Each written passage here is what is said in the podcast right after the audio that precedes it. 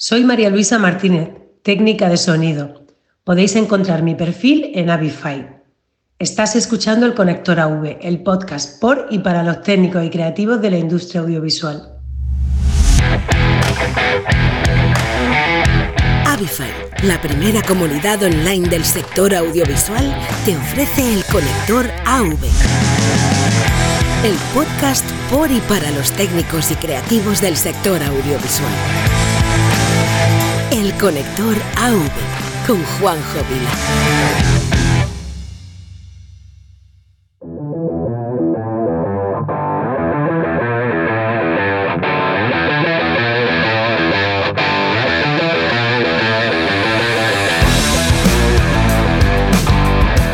Hola y bienvenidos a un nuevo episodio del Conector AV, el número 62 y la tercera temporada. Y bueno, hoy traemos a un invitado que, bueno, me ha venido recomendado por un amigo, por Caco García, y la verdad es que no puedo estar más contento porque me ha parecido un tío espectacular. Y, bueno, es hay varias cosas de las que se repiten otra vez. Ya sé que soy muy cansino, pero hay varias cosas cuando lleva, eh, hablas con un técnico de la trayectoria o con la experiencia eh, que tiene el invitado de hoy, pues empiezas a ver eh, ciertos patrones, ya lo hemos comentado, ya lo sé, pero bueno, es un tío sobre todo humilde, entiende la vida con como, como que hay que dedicarle esfuerzo y, valga la redundancia, dedicación para poder progresar. Además, se habla de cómo es de importante es, al menos en aquella época, al principio de sus comienzos lo era, y yo creo que hoy también, el saber ganarse el respeto de los mayores. Y cuando hablo de mayores, no hablo de mayores de edad, eh, por, por, edad, que también puede ser, ¿no? Hablo de la gente que está eh, en posiciones pues de más responsabilidad, que lleva más tiempo, que tiene más experiencia, por lo tanto, pues sí, normalmente será gente que tenga más edad. Pero, pero bueno, ganándose el respeto, viendo, viendo, o sea, permitiendo que, bien, que vean cómo trabaja, pues al final accede a posiciones de, de cierta eh, responsabilidad y vas ganando. Y es lo que él eh, nos, nos, comunica, nos, nos, muestra aquí de cómo le ha ido a él, ¿no? Además hay otra, otra cualidad, perdón, hoy estoy un poco trabado la lengua, hay otra cualidad que creo que hay que destacar de, de Sagi, que bueno, habéis visto el, título del episodio, todo el mundo lo conocéis por Sagi, y, bueno, otra cosa de la que hay que destacar de Sagi es que es una persona agradecida a los que le han dado una oportunidad. Y eso creo que es muy importante. ¿eh? El, saber quién está en ayudado y, saber agradecerlo, pues eh, ser una persona agradecida eh, siempre, siempre viene bien. Y bueno, vamos a ir con la entrevista con, con Sagi. Pero antes, bueno, recordarte que la semana pasada hicimos la presentación del, de nuestra plataforma de booking de técnicos, una plataforma que recuerdo es 100% gratuita a todos los técnicos por recibir ofertas de trabajo, no vais a perder, no vais a tener que invertir ningún dinero, es totalmente gratuito para vosotros, para las empresas de momento también, quizás o bueno, lo más seguro es que más adelante tenga un pequeño coste, como pueda ser el coste de una licencia de software, pero para vosotros va a ser gratuito, para los técnicos que estéis escuchando el conector hoy. Y, bueno, bueno, hoy o mañana o, al día siguiente. Pero, pero bueno, lo bueno es que hemos recibido muy buen feedback de cómo funciona, porque lo que hemos hecho es empezar con poco, con pocas funcionalidades, para saber qué realmente lo que, lo que vosotros buscáis. Y parece ser que, que, sí, que, vamos, vamos yendo por buen camino e iremos dándole complejidad conforme el feedback que nos vayáis dando, tanto vosotros como las empresas. Y, bueno, eh, si quieres ver la presentación, si te la perdiste, la tienes en comunidad eventos, en comunidad.wifi.net, eventos, y ahí la tienes. Ahí tienes la presentación que hicimos para empresas y la para técnicos. Porque ahí también somos muy transparentes. Vais a poder ver tanto una como la otra, porque no hay nada que esconder. Y bueno, ya solo queda decirte que ahora, más que nunca, es súper importante que tu perfil en Avify esté bien hecho, esté bien currado, tengas todas las habilidades actualizadas, porque a partir de ahora puede que recibas ofertas de trabajo adecuadas a tu perfil y te encontrarán o no, o te llegarán o no, en función de lo que tú tengas puesto en el perfil. Así que nada, espero que, sea de utilidad para todo el mundo. Estoy muy contento de, de que tengamos esta funcionalidad por fin en la plataforma. Y sin más, eh, ya va llegando, quedando poco para FIAL. Dentro de poco vamos a hacer un especial de FIAL y además vais a poder registraros a través de Avify también. Eh, vamos a poder poneros ahí el link para que os podáis registrar. Y, estamos preparando algunas cosillas previos al, evento. Evento en el que espero veros a la mayoría de todos vosotros y vosotras. Y bueno, eh, ya sin más, vamos ya con la entrevista con un pedazo de técnico de sonido, alguien con mucha experiencia como es Sagi, dentro audio.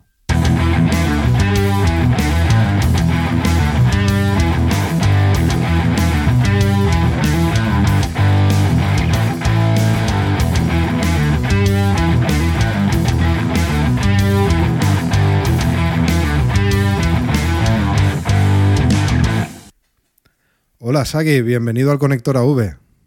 Hola, buenas. ¿Qué pasa, Juanjo? Aquí estamos, eh, después del diluvio que nos cayó ayer, estamos vivos y coleando, que de poco nos salimos, bueno, yo de poco me toca nadar y eso que estoy en la cima de la montaña, pero, pero sí, sí, fue curioso, fue curioso estas pues cosas de... Aquí lo contrario, ¿eh? aquí un sol que parece que todo el verano no se va, así que... Bueno, es lo que tienen los, los, calores y la humedad, que eso en Valencia, pues ahora en septiembre ya sabemos lo que nos toca, nos toca gota fría. Pues nada, Sagi, eh, eh, quería, quería entrevistarte porque, bueno, ya a través de, te he conocido a través de Caco García, quien eh, me recomendó que, hablara contigo, a quien le agradezco la oportunidad, bueno, y a ti también, porque de, poder contactar contigo y, poder entrevistarte. Y nada, para quien no te conozca, ¿quién eres? Dinos quién eres y a qué te dedicas. Mira, pues soy Jesús, para mi familia, eh, para los amigos me llaman Kimi y, para todo el mundo relacionado con lo laboral eh, me conocen por Chagui. Eh, tengo 41 años y, llevo en el sector del sonido pues 22 aproximadamente. 20, bueno, más o menos como yo, 22 años, o sea que, que ya tienes... jovencito, con 19 empecé. Muy bien, pues entonces yo soy más mayor. Bueno, pues eh, nada, has dicho que todo el mundo te conoce por Shaggy. Eh, explícanos por qué. Pues mira, eso es un mote, eh, bueno, que sale, tú sabes, en la gira, ¿no? El cachoteo que hay, el compadreo que hay, pues yo era, siempre he sido muy delgado, cuando era joven todavía más, y tenía los pelos largos. Entonces, pues a alguien se le ocurrió el nombre de Shaggy, y eso cogió demasiada envergadura que, llegó un momento en el que me conocía todo el mundo por Chagui en el mundo del, en el sector del sonido y nadie por mi nombre. Entonces pasó un día que decidí en, firmar como, como Chagui, porque si no, no había manera de que me conociera nadie. el seudónimo, bueno, eso le ha pasado a muchos escritores, por ejemplo, que el seudónimo puede, eh, estaba, al final era más, eh, tenía más renombre que el propio nombre del autor de los libros. O algunos también nunca querían que supieran quién es, pero en tu caso es normal que, quieres que sepan quién eres y no te pueden contratar. Claro, más que nada, ya después no molesta, ¿no? a mí nunca me ha molestado los motes ni nada de eso, pero tú sabes, llega un momento que, que en este mundillo además se conoce todo, todo el mundo por mote y, era difícil cuando decía mi nombre, ¿no? Y decía Chagui, ah, coño, Chagui. Entonces sí. Sí, yo, yo, la verdad es que espero no conocer el mío nunca, por si acaso. pero, pero bueno, eh, yo cuando me dijo Shaggy, me imaginaba que te llamaban Shaggy o porque te gustaba rapear, o porque te gustaba el rap, o porque te gustaba mucho Shaggy, que es un, es un tío que, o sea, es un artista del mundo del rap. Y creía que iba por ahí la cosa, no me imaginaba que era por otra cosa, ¿no? Pero bueno, bien. Ya sabes. bueno, la verdad es que el nombre, bueno, está chulo, ¿eh? Está chulo. Así que, que, mola. Bueno, al final me, identifico ya con él, ¿no? Al principio te suena raro, pero después de tantos años ya es como. De hecho, eh, si me llaman por Jesús en un escenario, es muy raro que gire la cabeza, ¿sabes? Claro. al final te quedas con el nombre. Bueno, fíjate, fíjate si, sé que es importante eso, que cuando diseñamos los perfiles en Avify, eh, tienes el. Lo llamamos nick porque no quedaba muy bien en la, en la plataforma digital llamarlo mote, pero en tu perfil de técnico tienes tu nombre y tu nick, por, para que el que te conozca por ese, ese mote o ese nick, pues que, te pueda encontrar ¿no? en la plataforma. Muy bien, bueno, pues cuéntanos, ¿cómo has acabado dedicándote a esto? Pues mira, la verdad que no es por rebote, no es por rebote, pero como muchos de nosotros hemos empezado en esto, empecé con una banda, ¿no? Tocando con un grupillo, eh, ensayando en el local y, Y bueno, al final alguien tiene que grabar las maquetas para darle un poquito de movimiento al asunto y, cogí yo las riendas. Pero realmente fue un, día que hicimos un bolo, que me acuerdo que, tenía yo 15 años, 16, y, y, nos llevamos ensayando, me acuerdo, en el local durante meses, durante meses, tres o cuatro canciones que teníamos. Y tuvimos la suerte de que nos metieron como, como grupo invitado en un, festival que, de aquí de Sevilla, que era más o menos importante, que era la fiesta de la primavera. Eh, había unos escenarios importantes y, grupos consolidados. Entonces, cuando nos tocó la hora de actuación, nos subimos al escenario, los pobres allí sin saber de nada, llevamos nuestros temas muy bien aprendidos, pero cuando empezamos a tocar, me acuerdo que ninguno nos escuchábamos, no paraba de acoplar y ese fue mi, primer, eh, mi primera toma de contacto con el técnico del sonido. Eh, le, pedí a ver si lo podía solucionar el técnico de PEA, no sabía ni que había técnico de monitores, y me comentó el técnico de PEA, bueno, pues díselo al técnico que tienes allá a tu vera, que es uno que está con una mesa allá en el escenario.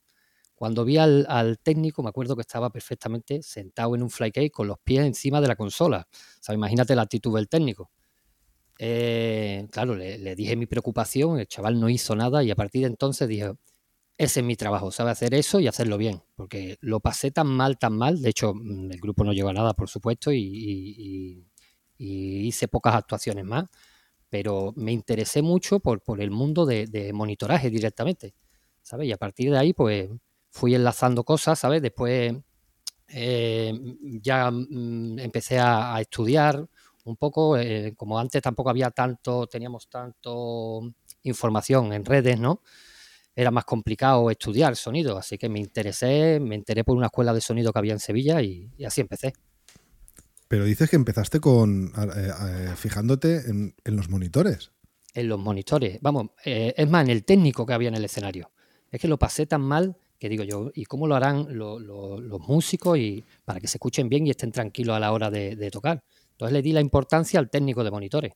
Me acuerdo que hicimos dos o tres actuaciones después y, como loco buscando técnicos de monitores para llevar un técnico de monitores, pero eso sin saber nada, ¿eh? no sabía nada del mundo de, del directo, pero me interesaba en llevar un técnico de monitores para nosotros poder tocar tranquilo y a gusto, porque yo creía que nuestro mayor problema era el técnico de monitores. Así que imagínate mi trauma y de ahí eso condicionó mi vida. Claro, bueno, a ver, eh, es que si no te oyes no puedes tocar. Y si no puedes tocar, por muy buena que sea la PA, nadie te va a escuchar bien, ¿no? Entonces. Exactamente. Bueno, yo como eh, también era. Exactamente, como no era, no sabía, ¿no? Realmente tampoco sabía del sonido de, de PEA ni, ni, nada, pero, pero bueno, yo veía ahí, le daba la importancia a ver si un músico no se escucha bien y no está a gusto y todo lo que ha enseñado en el local no lo puede eh, eh, oír, ¿sabes? Pues es imposible de que toque bien y que haga un buen espectáculo. Y así me enganché en esto. Bueno, pues bueno, desde aquí un saludo a ese técnico de hace 20 años que, espero, que espero que no se dedique a esto. Estará jubilado ya. bueno, pues desde entonces, desde aquel momento, ah, haznos un breve resumen de cómo se ha desarrollado tu carrera desde que empezaste a trabajar hasta hoy. Pues mira, eh, me interesé por, como te comenté, como te he por el mundo del sonido y en Sevilla había una escuela de sonido eh, que se llamaba ESAMA. ESAMA no, perdón, era antes de ESAMA, es lo que ahora es ESAMA. Eh, no me acuerdo del nombre, pero era privada. Entonces me pasé un verano trabajando y, me costé el, curso. claro, al ver que era más o menos un alumno que despuntaba, el profesor, cuando acabó el curso, me, metió en una empresa de, eh, que había aquí en Sevilla, se llamaba Apoyí, puede que la conozca a lo mejor. Sí, hombre, claro. Claro, y ahí, y, ahí pues hice lo que se llama la mili, ¿no? Lo que, lo que era la mili, vamos. Eh, hice miles de eventos corporativos, de conciertos, eh, empecé como todo el mundo tirando líneas, ¿no? Siendo casi un machaca de carga y descarga. Como era muy difícil meter cabeza, porque era una empresa que hacía eventos muy grandes y llevaba artistas ya consolidados, pues empecé a despuntar pues cargando camiones, así te lo digo, ¿no? Y haciendo muy bien mi trabajo de tiralíneas, ¿no? De intentar despuntar en, que todo el escenario estuviera súper limpio. Entonces, poquito a poco fui ganando confianza de los que eran los más veteranos y me empezaron a dar oportunidad poniéndome al frente de, mesas, en teloneros, ¿no? En cosillas pequeñas. Fíjate, que, fíjate que eso que acabas de decir, eh, no eres el primero que lo ha dicho. quiero decir que que hay un patrón en, muchos técnicos que, se han ganado el respeto de los mayores, por decirlo de alguna manera, de los que tenían más experiencia que ellos, demostrando cómo curraban desde que, descargaban el camión, luego tirando líneas y luego acababan ganándose el respeto de, los que están un poquito, pues llevan más tiempo, más experiencia, están ya de, con más responsabilidad. Y no es el primero que lo ha dicho. ¿eh? Sí, es que antes había como un poco de, envidia ¿no? y, secretismo, ¿eh? creo yo, la, vieja escuela. ¿no? No, ¿no? no, se querían enseñar los conocimientos tan fácil. ¿no? O parecía que tú ibas a llegar allí y le ibas a quitar el trabajo, o no lo sé. Entonces, claro, te tenías que ganar con tu esfuerzo y trabajo, tenías que ganarte la confianza de alrededor para que te dieran esa oportunidad. ¿sabes? Yo creo que ahora mismo eso ya no, no, no se lleva, ¿no? La, viene, la gente viene tan tan preparada técnicamente y bueno, hay mucho más trabajo, ¿no? Y yo creo que, ese problema no, no, está ahora a la orden del día. Pero antiguamente era muy común y de hecho casi todos los compañeros que tengo eh, dedicados a esto lo hablamos y casi todos empezamos así. Sí, sí. Eh, bueno, que te he cortado. Eh, continúa. Estabas eh, hablando de eso, que empezaste a tirar líneas, empezaste a cargar camión, luego tirar líneas y te ganaste cierto respeto que, luego te, dieron más oportunidad. Sí, después empecé siendo asistente de monitores o de PA y ya empecé a coger giras, ¿no? lo que pasa que, que estaba tan involucrado siempre que al final me quedaba con, con la responsabilidad de la gira de sonido en cuanto a sonido. Eso me pasó con, Isabel Pantoja, con Seguridad Social. Eh, hice también Serrat Sinfónico con Ana Belén y Víctor Manuel, que me pasé muchos muchos años, de los que tengo buena amistad con, con, muchos componentes del equipo.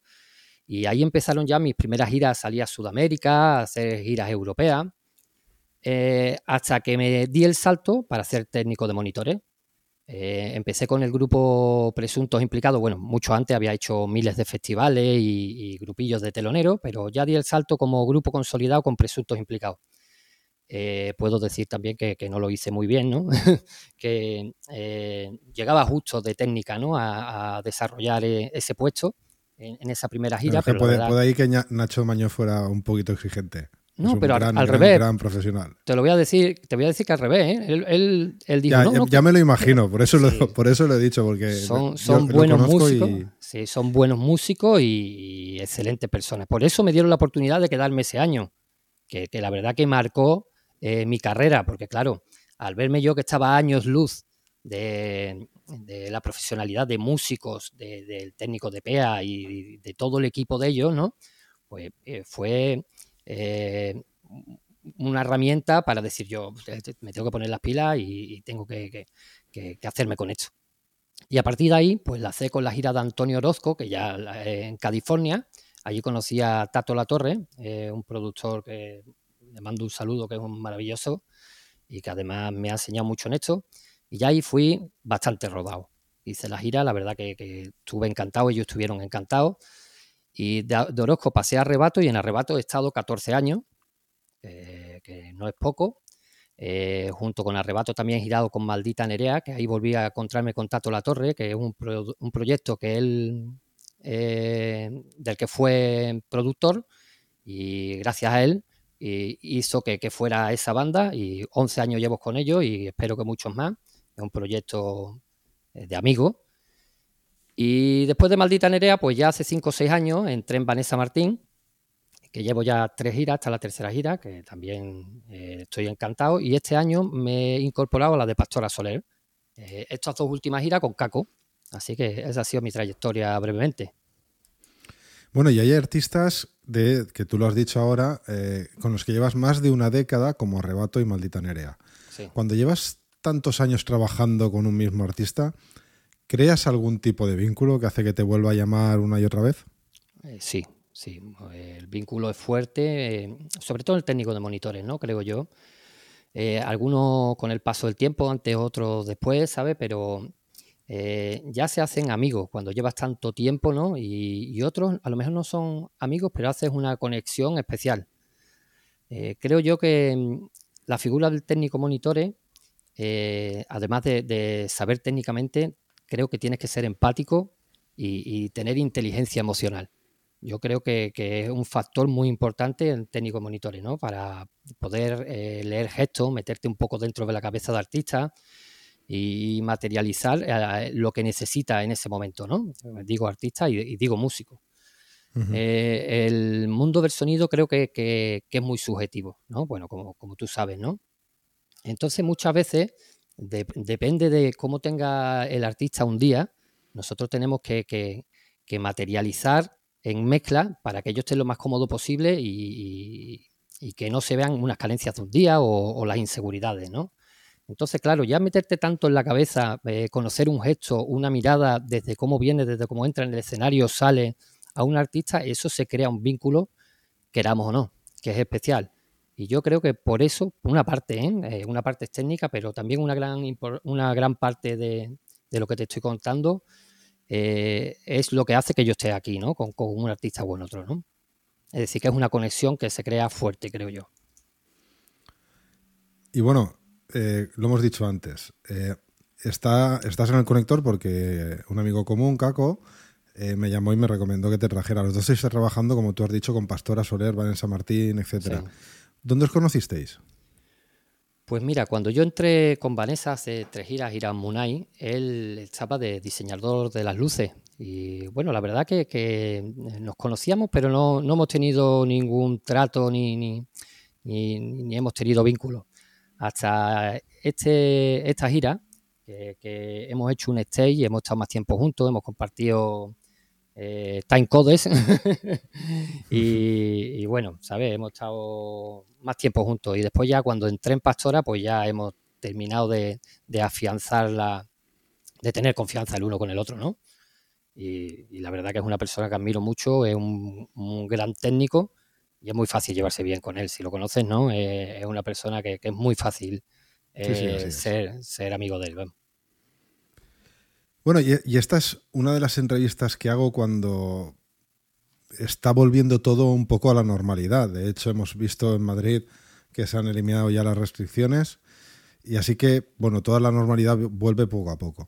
Cuéntame cómo fue para ti el antes, el durante del COVID y cómo ves este último mes y futuro más cercano. Mira, pues el de antes, el antes fue buenísimo, ¿no? Yo creo que, vivimos un, espejismo, ¿no?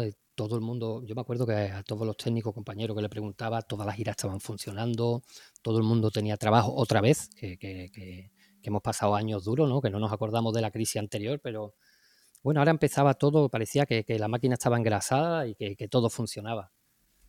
Eh, me acuerdo yo de que me vino perfecto porque se me solapaba la gira de Vanessa Martín y arrancaba eh, con el nuevo disco Maldita Nerea. Entonces, eh, teníamos una pila de conciertos enormes, estaba yo súper contento. Y me acuerdo de que hicimos el Wishing Center, que fue el primer bolo de la gira de Maldita Nerea, se llenó, se quedó gente fuera. Hicimos una semana de stage para preparar la gira. Entonces, de repente, verte el parón absoluto, que pierdes todos los bolos, toda la gira, que todo el mundo se queda, que parecía ciencia ficción, ¿no? que todo el mundo se queda sin nada, eh, fue muy duro, muy, muy duro. De hecho, en, el año del COVID creo que hice tres bolos. Yo hago poco, pocas cosas de estudio. Eh, tengo un control room en casa y hago algunas cosas, pero claro, como llevo toda la vida dedicado al directo, eh, pocos trabajos te llegan de estudio. Entonces fue duro.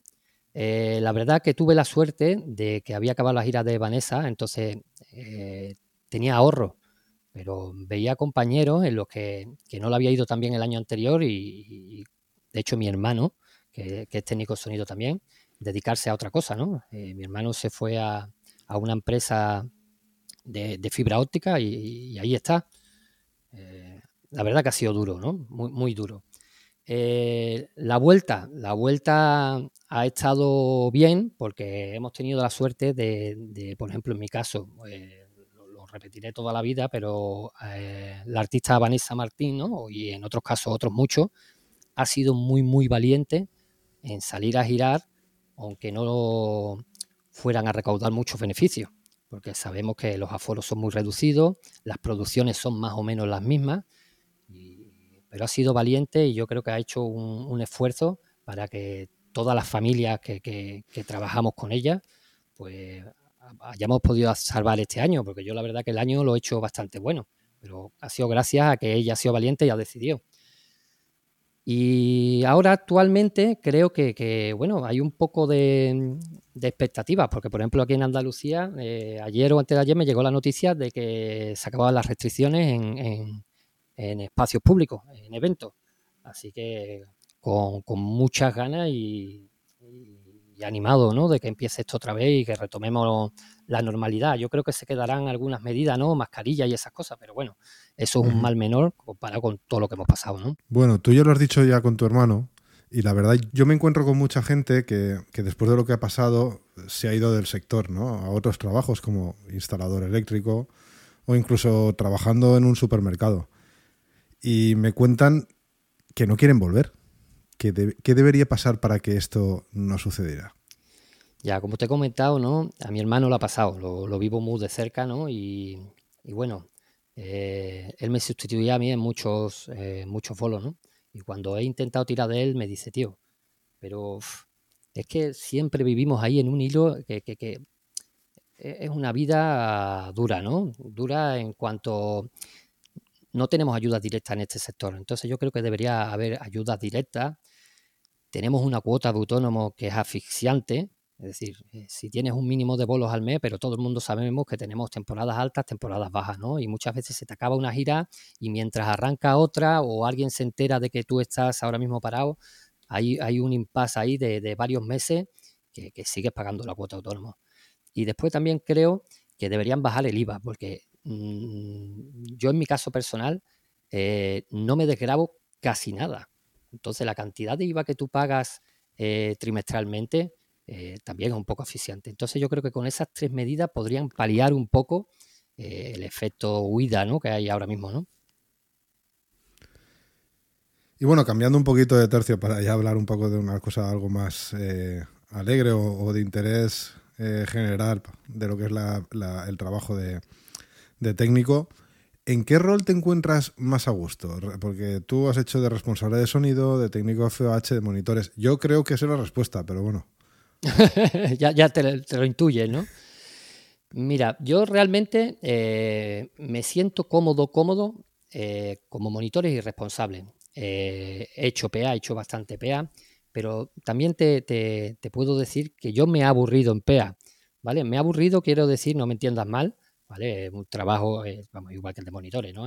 lo, más respetable y, pero claro, al, vivir el feedback momentario que tengo con los músicos, la complicidad, eh, cuando he hecho FOH ¿no? y acaba el bolo, la verdad que, que o sea, no tienes a lo mejor el feedback directo, ¿no? Sí, ves a la gente que sale con una alegría, que, por supuesto es algo súper importante, ¿no? Pero, pero no sé, creo que, me he especializado en la batalla, ¿no? Eh, por así decirlo, en, tienes muchos inputs, eh, tienes que resolverlo todo rápido, tantas mezclas a la vez, que después cuando me he visto con una sola mezcla me he aburrido un poco, ¿sabes? Pero vamos, no, no es por hablar mal de, de FH, no, no me entiendas mal. Sí, sí, hombre, y, y, de responsable, bueno, eh, también me siento como pez en el agua, ¿no? Siempre es algo que, que me ha gustado mucho.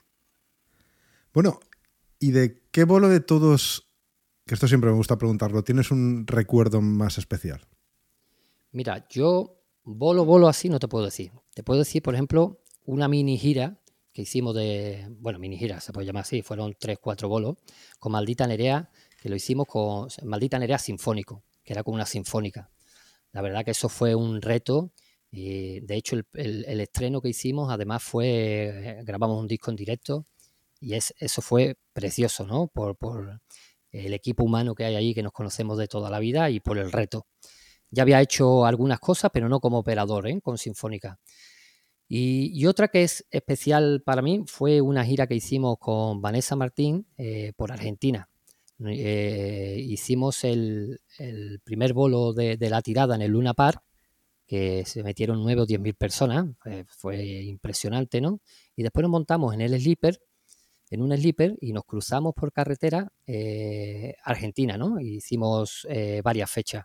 Lo bueno del slipper es que además de venir el artista, ir músicos, veníamos con un equipo local eh, de backliner, algunos técnicos, y bueno, el compartir esa vivencia, esos momentos, estar tanto tiempo en carretera a tantos kilómetros, eso sin duda es algo muy especial, porque cuando haces ir a lo mejor sudamericana, que vas en aviones, hoteles, son más impersonales, ¿no? Allí el estar en carretera todos en el barro, creo que fue un momento muy especial.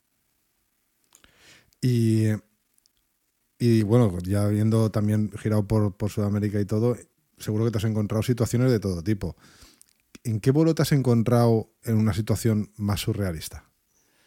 Bueno, ha, habido de todo, como te puedes imaginar, ¿no? Desde llegar a un escenario y no haber nada, ¿sabes?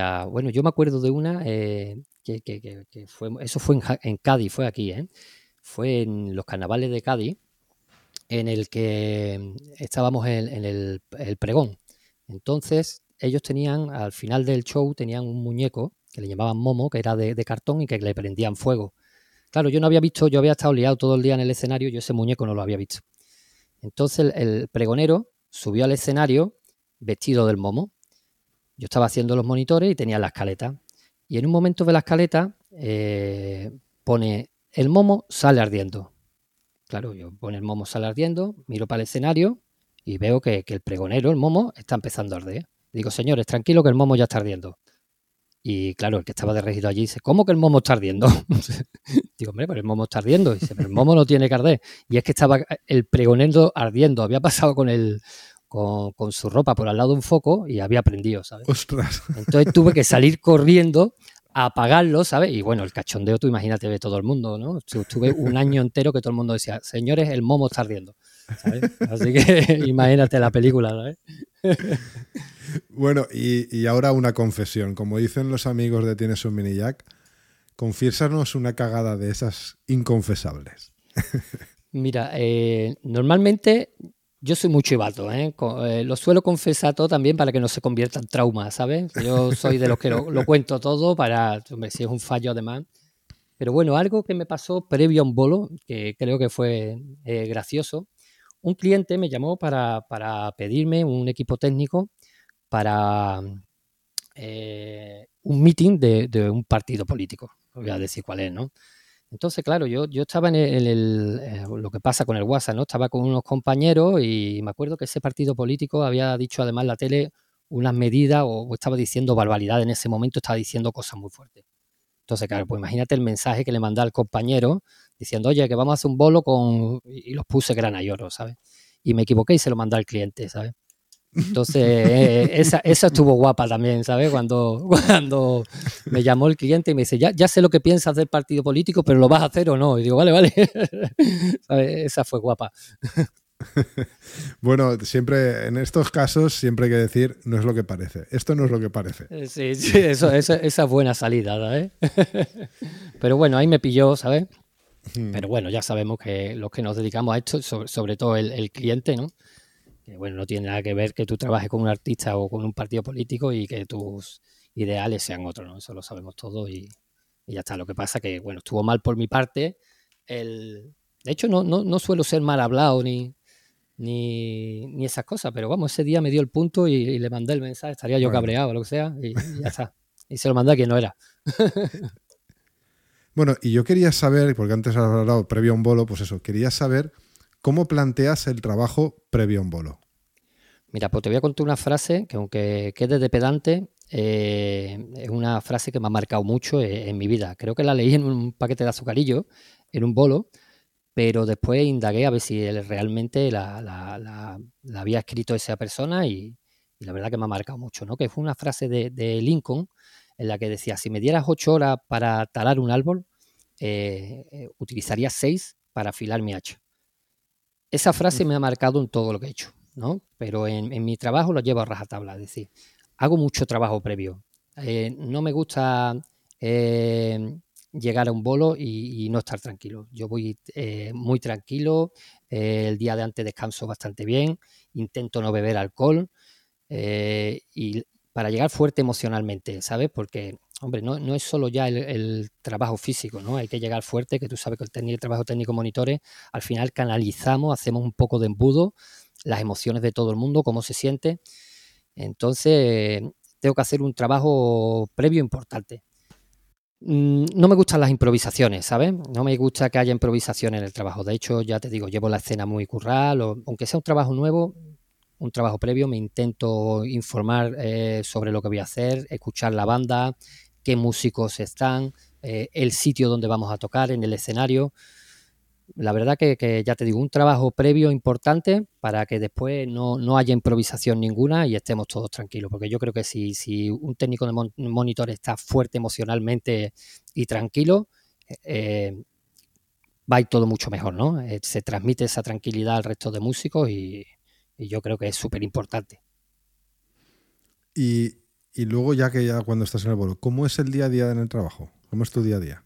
Mira, pues tengo la suerte de, una gran suerte creo yo, de llegar al, escenario y encontrártelo todo hecho. ¿no? Yo normalmente llego dos horas antes eh, de que llegue la banda para revisar y quedarme tranquilo, pero, pero si tengo un equipo tan, tan bueno eh, que me rodea, que podría ir perfectamente con la banda y, hacer un recol a la mesa.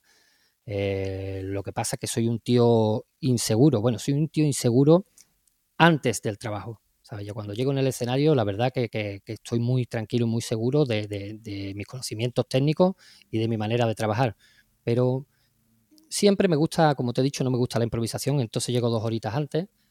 Tengo un asistente ¿no? de, que se llama Vita y otro Bermejo que están en el escenario conmigo y en caso de Vanessa Martín, y me hacen el trabajo súper fácil. Al final nuestro trabajo depende mucho de, terceros y cuartos y también comparto eh, el técnico de PA es José Antonio Villarreal, que es una maravillosa persona y que nos llevamos muy muy bien. Y nada, entonces llego al escenario dos horitas antes, lo reviso todo, lo chequeo todo, me quedo tranquilo y esperamos a la banda. Eh, me, voy trayendo, me voy trayendo al escenario de uno a uno los músicos para verificar que todo está tal cual lo dejamos el último día.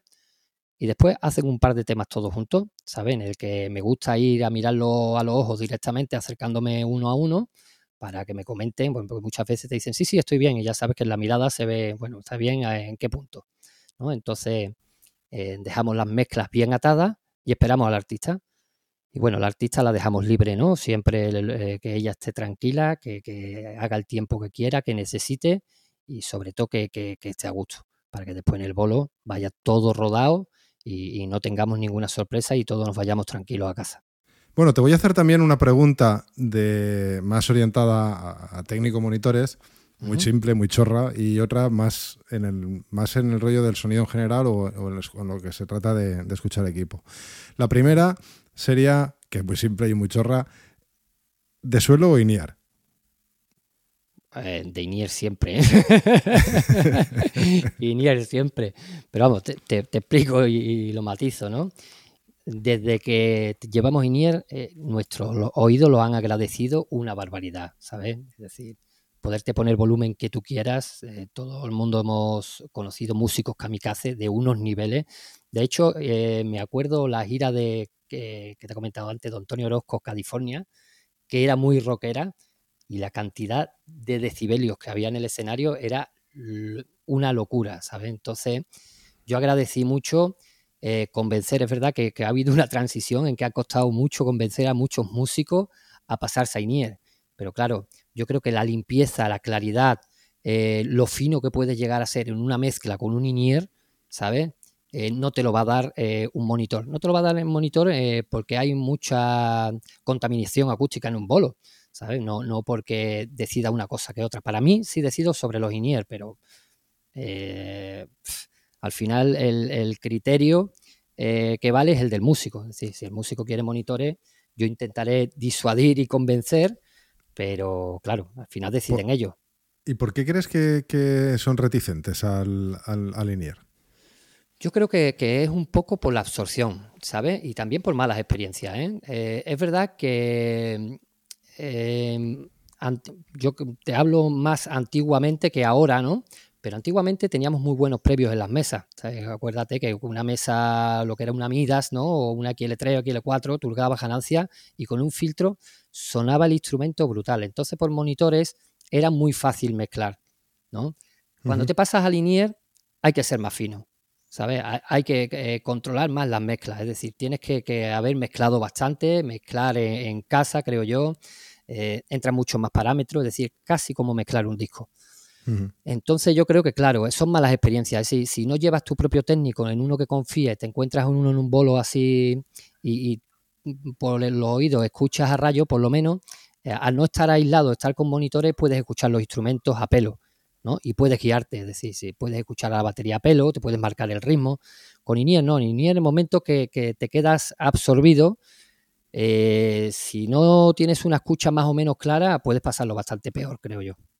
Y la, siguiente es, bueno, tú llevas mucho tiempo en esto y a muchos técnicos de sonido que lleváis tiempo, os pregunto muchas veces qué pensáis de medir versus oír. Es decir, hasta qué punto la medida real de un equipo y empírica, vamos, lo que estás viendo por las curvas, eh, necesita de un toque más subjetivo como es el oído para ajustarlo. Yo creo que son dos, hay que utilizar las dos herramientas a la vez, creo yo. Eh, de hecho, ¿cuántas veces has visto en el analizador que la curva es perfecta y te está sonando a la oreja, te está sonando a rayo? ¿Sabes? No, no, no creo eh, que haya una ciencia cierta, ¿no? que sea una ciencia que diga.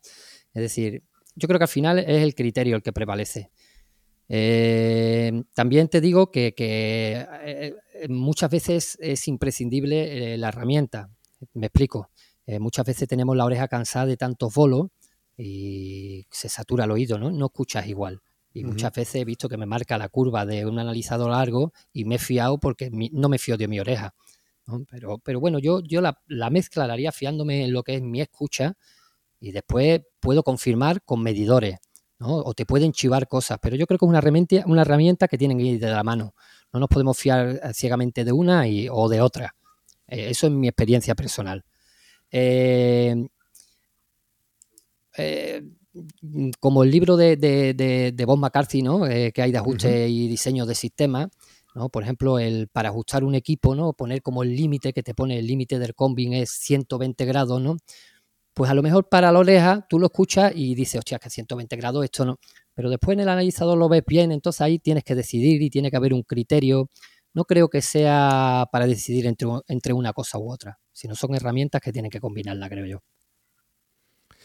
Y bueno, y otra pregunta también que, a, los que lleváis más tiempo también os suelo hacer es eh, si vosotros que habéis vivido ese cambio de no del mundo analógico a digital, que también, sino del mundo no conectado al mundo conectado. la pregunta es si, si a los técnicos en general de sonido, bueno, y de luces también, eh, si hay que ponerse las pilas con las redes. Eh, redes sociales, ¿te refieres? no, no, redes, redes informáticas. Informática. Eso es básico, básico, creo, ahora mismo, ¿no?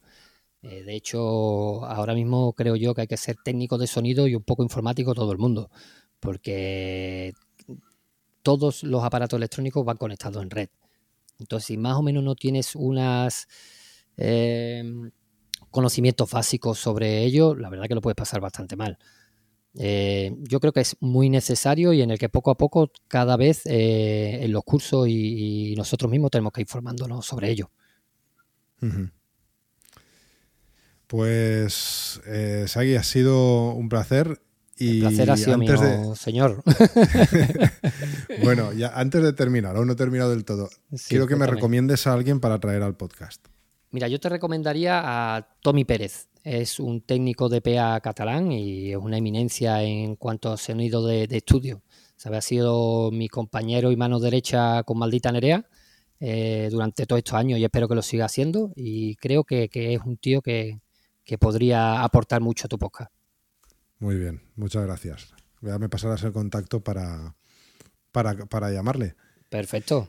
Y, y, por último, ¿cómo te podemos seguir en redes? Quien quiera ver en qué estás currando o, bueno, quiere saber lo que, lo que vas compartiendo. Mira, yo como te digo, yo soy un poco de la vieja escuela, me refiero, a mí no me ha hecho falta nunca realmente, porque siempre eh, eh, todos los trabajos que me han salido han sido de boca a boca, o de músicos que se recomiendan, o, de artistas, ¿no? Eh, así que nada más tengo Instagram, no tengo web ni nada, pero bueno, si quieren en el Instagram, ahí cuelgo yo mis follows y es arroba Jesús Rodguti. Eh, Jesús Rod, R-O dedo, de, perdón, R-O-D de dedo y Guti, por si quieren encontrarme allí. Muy bien. Pues dicho queda y, nada, agradecerte tu tiempo, tu paciencia para, para poder encontrar un hueco para el, eh, venir al programa. La verdad es que la vuelta a la vorágine ha sido para todos, está siendo para todos un poco complicada y se van complicando eh, las agendas aquí, así que te lo agradezco doblemente. No sé si estarás por Madrid eh, cuando estemos por allí en, en Afial, pero si estás, pues por supuesto. Me paso por allí, seguro. A ver si nos vemos para, para, podernos saludar y tomar una cerveza. Pues la verdad que ha sido un placer y Juanjo, el programa es brutal y que siga así, que te dure muchos años. Sí, sí, que yo sí, sí, sí, si, si, el tiempo me da, si me da la vida para hacerlo, yo lo hago porque la verdad es que voy conociendo a mucha gente como tú y, y, esto, pues al final, eh, siempre es bueno. Es decir, ¿qué, va a tener de, ¿qué va a tener de malo el poder conocer sobre eh, la vida y la experiencia de todas las personas que trabajan en, lo que trabajo yo también, ¿no? Entonces, solo puedes que aprender. Así que, bueno, lo he dicho muchas veces aquí, que, que hacer esto, que, aunque lleva un tiempo, pues bueno, solo, puede, solo aporta cosas buenas.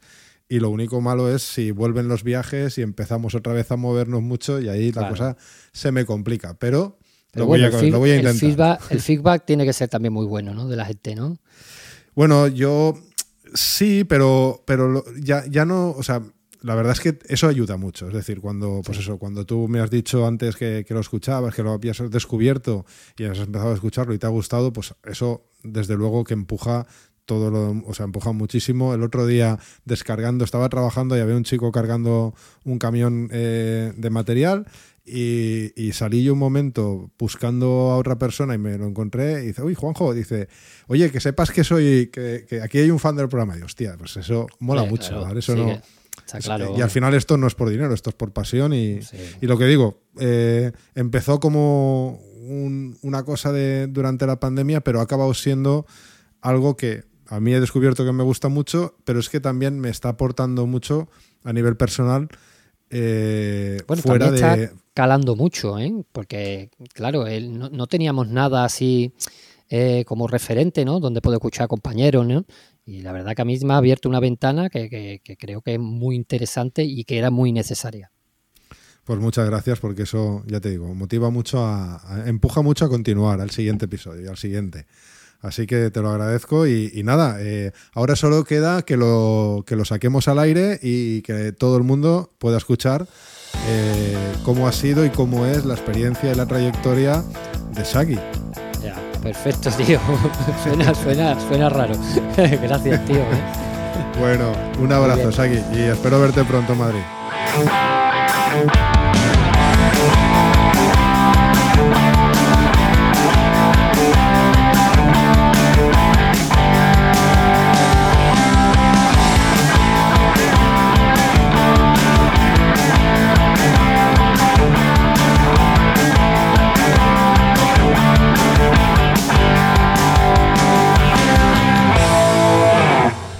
Bueno, y hasta aquí el episodio con Sagi. Espero que te haya gustado. Y bueno, para quien no lo sepa, Sagi realmente se llama Jesús Rodríguez, aunque como él ha dicho, si le llamas Jesús en el escenario no se va a girar.